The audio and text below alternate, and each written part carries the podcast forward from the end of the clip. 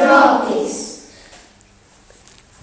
Σύμφωνα με τη μυθολογία, η Ευρώπη, αυτή που έχει μεγάλα μάτια, ήταν κόρη του Αγινόρα και της Τελεφάσας και αδέλφη των Καδού, ιδρύτη της Τυφάς, Κυλικά ιδρύτη της Κυλικιάς και Θάσου ιδρύτη της Τάσου. Ένα βράδυ η Ευρώπη ήταν ένα παράξενο όνειρο. Δύο γυναίκες, που η μία της φαίνονταν γνωστή γιατί φορούσε τοπική ενδυμασία και η άλλη ξένη.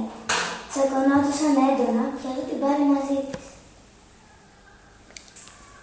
Όταν λοιπόν της ρώτησε ποιο είναι το όνομα τους, η μια είπε τη λένε Ανατολή και η άλλη Δύση.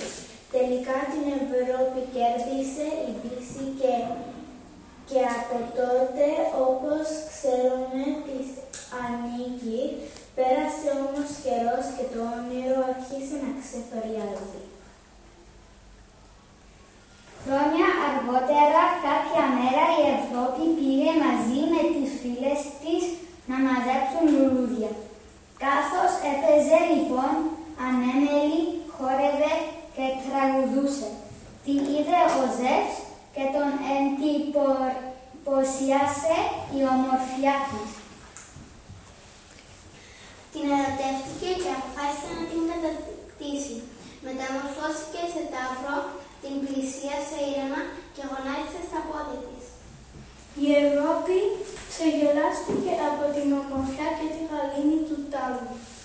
Το, χε...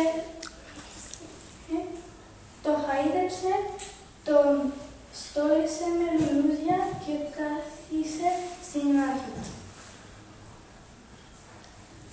Τότε ο ταυρομορφός Διάς ανεπτύξε ταχύτητα και πηδήξε στη θάλασσα που ήταν το γαλάζιο Αιγαίο. Με την Ευρώπη στην αρχή του και με την βοήθεια του Ποσεϊδώνα και την αμφίτη της που με συνόβια από τριτώνες και νηρίδες ράγινευαν στα νερά, έχασαν στην Κρήτη. Εκεί είναι ο Ιερός Γάμος που από την ενώση μαζί της υλίστηκαν τρεις νηφικοί βασιλιάδες.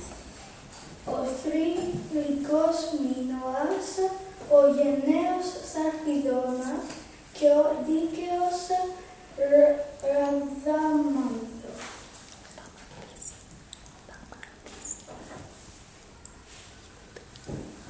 Ε, στη συνέχεια το ζεύγος ανέβηκε στον ουρανός και έγινε ο αστερισμός στο ζωδιακό κύκλο. Όταν ο πατέρας της έμαθε για την απαγωγή της, του έστειλε τους τρεις γιους τους να τη βρουν. όπου πήγαν οι τρεις αδέλφοι αναζητώντας της Ευρώπη, ιδρύσαν πόλεις. Ο αδελφός της Κάρνος έδωσε στην κεντρική Ελλάδα το όνομά της αδελφής του και έτσι η πυρός μας ονομάστηκε Ευρώπη προς τη μήνυ της.